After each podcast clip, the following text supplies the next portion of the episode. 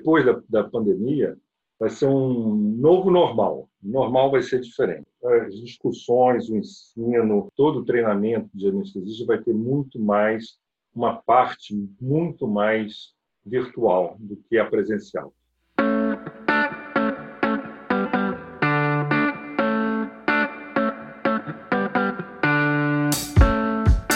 Bom dia, boa tarde, boa noite, mundo do conhecimento.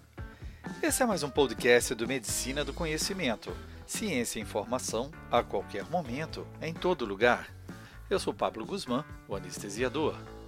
E como compartilhar é multiplicar, seguimos com as dicas de conhecimento, entrevistas com colegas médicos sobre assuntos da nossa atualidade.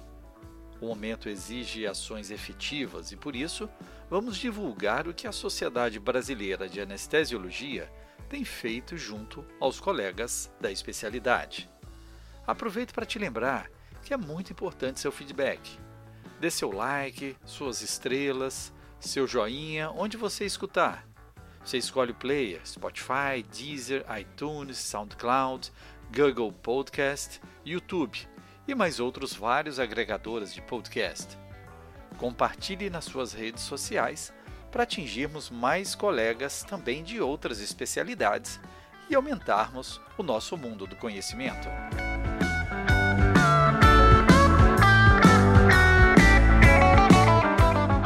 Seja bem-vindo, Dr. Luiz Antônio Diego, diretor do Departamento de Defesa Profissional da Sociedade Brasileira de Anestesiologia, ao nosso podcast Medicina do Conhecimento. Muito, muito obrigado, Pablo. É um prazer estar nesse, nesse podcast e poder contribuir é, com os seus ouvintes num, tema muito importante que é sobre a anestesia e, o, e a Covid, né, a epidemia, ou melhor, pandemia que nós estamos vivendo. Eu é, sou professor da Universidade Federal Fluminense, professor associado, tenho doutorado em anestesiologia e trabalho com, com segurança do paciente, que é o meu tema é, de, de, estudo, de, de publicações. Doutor Antônio Diego, o que a SBA fez para se mobilizar para traçar um plano de ação frente à pandemia atual? É, a, a, SBA, tão logo o Ministério da Saúde é, decretou é, como pandemia no Brasil contaminação comunitária, a Sociedade Brasileira de Anestesiologia começou a se reunir, sua diretoria, e tomar é, atitudes, um, um plano, fazer um plano de ação para um enfrentamento. A primeira coisa que nós nos, nos preocupamos foram as atividades. A Sociedade Brasileira de Anestesiologia tem muitas atividades de ensino, é, o, é a certificação dos anestesiologistas no Brasil. Então, e nós nos preocupamos com essas atividades que teriam encontros e salas, em salas fechadas, em várias pessoas, com atividades, com jornadas, com congresso, inclusive. Então, isso foi a primeira coisa, a diretoria se pensar o que fazer com isso. E decidimos postergar todas as atividades presenciais até o final de julho do corrente ano. Essa foi a primeira. A segunda, o doutor Rogério Nunes, que presidindo a sociedade e toda a sua diretoria, é, achou por bem fazer uma comissão temporária de enfrentamento à crise. Né? Foram me colocou como coordenador dessa comissão e nós começamos a, a, a estruturar todas as ações que seriam necessárias dentro da, da sociedade não só é, o que já tinha sido determinado em relação à suspensão de, de, dos eventos, mas também uma parte prática. Né? Nós temos uma, uma sede aqui no, no, na cidade do Rio de Janeiro com, alguns colaboradores, o que fazer, como alocar, como, como colocar para, para trabalhar trabalho home office, nós já estamos vendo isso. E, e que atividades, a estruturação também da, da TI, tecnologia de informação, para nós continuarmos atendendo a toda a população de anestesiologistas, outros médicos e também a população em geral. Então, isso foi a primeira coisa que nós fizemos, nos reunimos e decidimos, junto com, com toda a diretoria, outras comissões, a Comissão de Saúde Ocupacional também atuou muito, doutor Mauro, doutor Pablo, com o doutor Antônio Roberto Carrareto, do Espírito Santo, participando muito, pensando com toda a diretoria o que nós deveríamos fazer. E aí surgiram duas vertentes, grandes vertentes.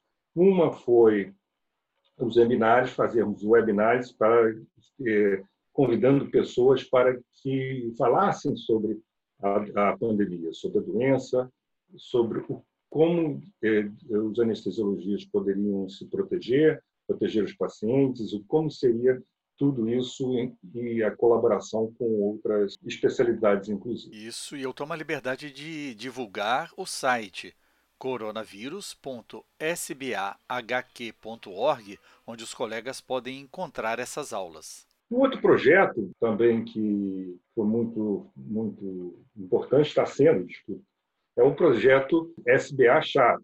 Nós fizemos um canal direto no nosso site, uma página específica, na verdade, um hot site, que você faz parte, inclusive, Pablo, e a gente sabe, agradece muito, isso é muito importante, com outros, mais outros 15 colegas, que se revezam em plantões de 8 da manhã até 12, até as 20 horas, respondendo a todos os colegas do Brasil, não só associados, mas também anestesistas que não são associados, outros médicos, outras pessoas da, de, da medicina, dos profissionais de saúde que tenham dúvidas em relação a isso.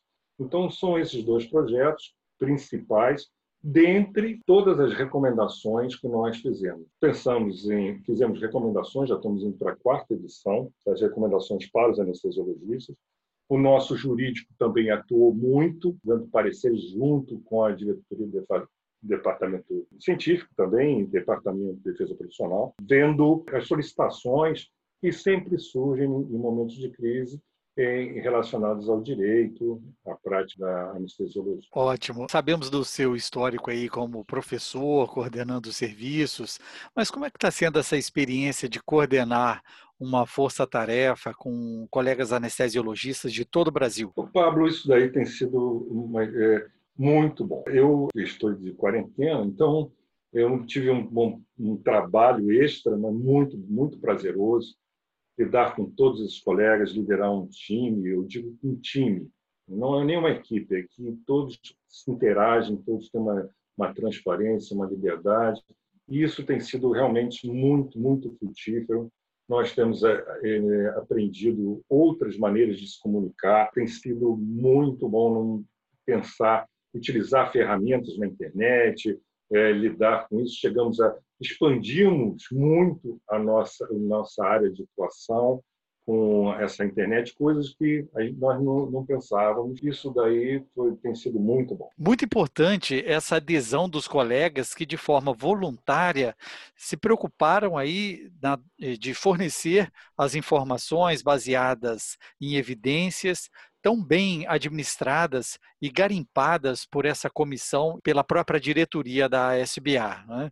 E nós tivemos adesão dos colegas anestesiologistas com bons resultados nas nossas ações? Olha, Pablo, você mesmo testemunha disso, de como tem vindo colegas do Brasil inteiro perguntar, saber, ter informações.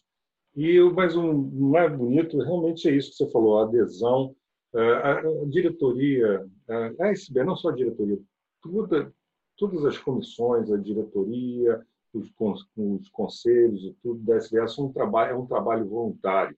Sociedade Brasileira de Anestesiologia, é bom que se frise isso, né? todos que, que se seus ouvintes talvez saibam disso, é um trabalho de uma vida associativa voluntária. Todo esse nosso trabalho é voluntário, nós não temos eh, nenhum patrocínio próprio para pagar aos colegas que trabalham. Então, nosso trabalho é um trabalho de dedicação, genuinamente interessado no bem comum. Tá? E isso tem sido um, um, é muito prazeroso. É uma certa a gente pode ver os colegas sentem úteis, né? A gente fala assim, olha, estou sendo útil para outro colega. E a gente é sempre muito útil para os nossos pacientes, nas instituições, isso tudo.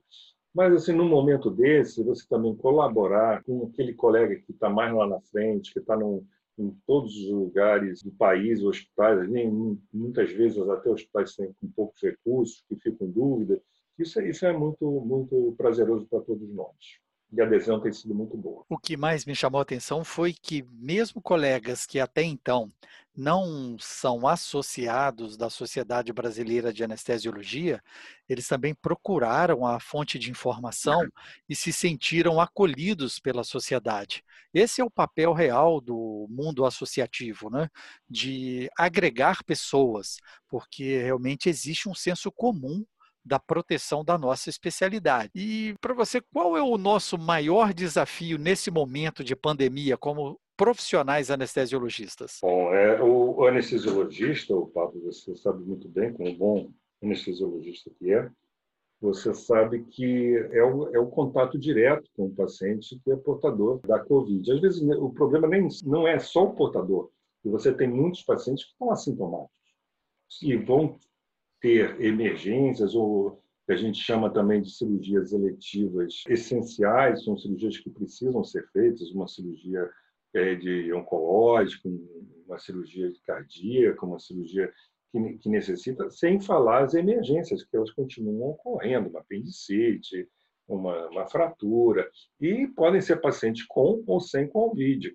E nós temos no país, infelizmente, uma carência muito grande de testes de, confirma, de confirmação diagnóstica. E não é só a questão do, do, de um teste, é o momento de se fazer esse teste. E até então também é, há uma discussão aí sobre quais kits são, têm maior qualidade ou menor qualidade, de onde vem. Isso é, isso é fundamental para que nós nós tenhamos esse entendimento, que não é uma coisa fácil.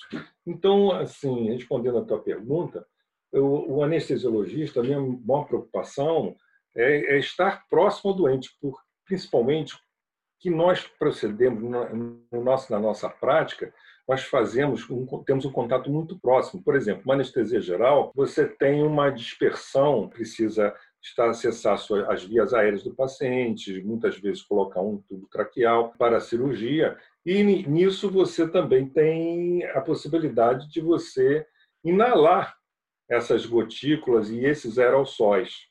E isso é muito perigoso para a saúde do, do próprio profissional. Muitos profissionais é, em outros países que estão assim na frente, na frente nesse sentido de maior quantidade de, de pacientes, tiveram grandes muitos muitos óbitos de, de, de profissionais de saúde.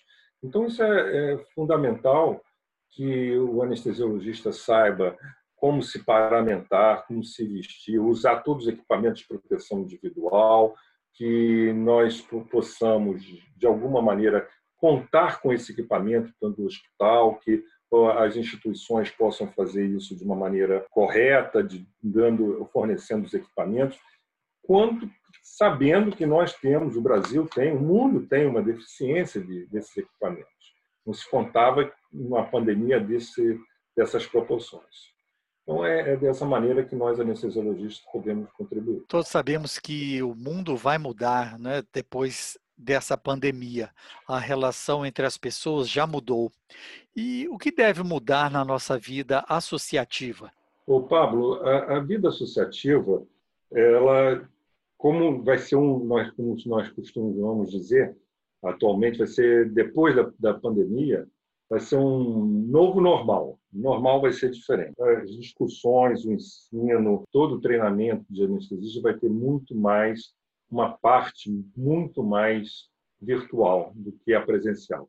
A parte presencial ela vai ser imperativa quando nós precisamos estar com simuladores, equipamentos que a gente possa fazer treinamento. Isso daí definitivamente não temos como fazer virtual temos assim, até temos muita coisa que já pode ser feita virtual. Né? Hoje em dia, anatomia, estudo, você pode fazer muita coisa, mas tudo aquilo que precisa de uma sensibilidade, nós temos muito, como funções, como eh, colocar, fazermos ultrassom para fazer um bloqueio, a, a manipulação no laringoscópio, você precisa de um manequim, você precisa isso na vida associativa vai ser, já, nós já fazemos, né, na verdade, nós já temos esse, todos esses cursos de, de como é a gente chama de hands-on no simulador, mas nós teremos também uma as atividades feitas em salas com pequenos grupos. Hoje em dia a gente vai utilizar muito todas essas salas virtuais que são necessárias nesse novo mundo. Não tem como, como mudar isso. Então, essa preocupação, isso tem um lado positivo, muito positivo, que nós vamos chegar com mais qualidade a muitos colegas no Brasil. Brasil é muito grande, é um país continental, que muitas vezes você tem cidades que tem um anestesista para duas, três cidades pequenas. Né? Um profissional que, às vezes, muitas vezes é difícil ele sair, largar lá, tem que chamar de outra cidade e fazer um congresso, fazer um treinamento. Então, tudo que, ele, pode ser feito à distância vai ser muito melhor. E nós estamos pegando essa expertise, essa proficiência nesse, nesse, nessa maneira nova de lidar com os nossos associados, aqueles que, que, praticam anestesiologia no Brasil. Interessante notar, né? nós sabemos da sua experiência no campo da segurança e qualidade do paciente, que hoje realmente as pessoas entenderam a necessidade de um protocolo, fazermos igual para sermos eficientes. Então, eu acho que isso vai ser uma mudança considerável também na nossa prática. É isso, não tem dúvida. Por isso eu comentei essa questão dos treinamentos e tudo. Isso ajuda muito e os protocolos eles são fundamentais. O que, assim, o anestesiologista médico que é, ele tem essa habilidade de tirar de dentro de um protocolo, ele saber exatamente como botar que protocolo vai utilizar em que momento. E quando, em momentos muito, muito excepcionais, ele vai conseguir sair, vai ter que sair desse protocolo, por algum motivo, naquele paciente específico. Então, isso é bem claro que nós temos uma atitude, né? temos além do conhecimento, da habilidade que nós temos que ter, então tem essa mudança de atitude quando é necessária. Então, os protocolos são fundamentais, cada vez mais eles precisam, nós precisamos ter uma medicina é, baseada nesse conhecimento, mas que nós somos uns profissionais que temos essa essa esse, essa habilidade essa, de utilizar esse nosso conhecimento, capacidade cognitiva para também, quando necessário, muito excepcionalmente, até ter que sair do protocolo. Então, conversamos com o Dr. Luiz Antônio Diego, que tão bem nos representa na diretoria da Sociedade Brasileira de Anestesiologia no campo da defesa profissional. Peço então e convido que deixe seu recado e sua mensagem para os colegas anestesiologistas brasileiros que nos ouvem aqui no Medicina do Conhecimento. Bom, Pablo, é, é, antes disso, eu gostaria de te dar os parabéns pela essa, essa atividade que você já vem fazendo, muito contribui com não só com os colegas anestesiologistas, mas também com o público em geral, com outras especialidades, é bem conhecida, uma atividade pública, de bem público, isso é, é, a gente vê como é importante. Né? A Sociedade Brasileira de Anestesiologia também faz isso. Há muitos anos nós temos uma sociedade que são 72 anos já de, de existência no Brasil. Temos relações, na verdade, a terceira é, sociedade mundial. E o que eu posso dizer é, para todos os colegas e, todas as pessoas é que tenham é, paciência nesse momento né, de, de Covid, de respeitar todas as, as determinações que a ciência vem, vem pedindo que sejam feitas, esse isolamento, é, essa necessidade dentro das, da conjectura, sempre respeitando as autoridades sanitárias, isso é muito importante, e que temos entidades só governamentais, mas como as, as associações de médicos, de, de, outros profissionais da área de saúde, da qualidade de segurança, tem vários, que fazem recomendações e vão estão muito atentas a tudo que está acontecendo. Muito obrigado, Pablo. Parabéns. Escute a rádio web Medicina do Conhecimento pelo link www medicinadoconhecimento.com.br. Escolha sua plataforma, ouça mais podcasts. Siga-nos pelo Spotify, iTunes, SoundCloud, YouTube. No Medicina do Conhecimento, você escolhe o player da sua preferência. Compartilhe nas suas redes sociais, deixe seu like. Além disso, você pode entrar em contato conosco e sugerir o próximo tema. Fique ligado nas redes sociais, Twitter, Facebook e Instagram Medicina do Conhecimento. Afinal, compartilhar é multiplicar.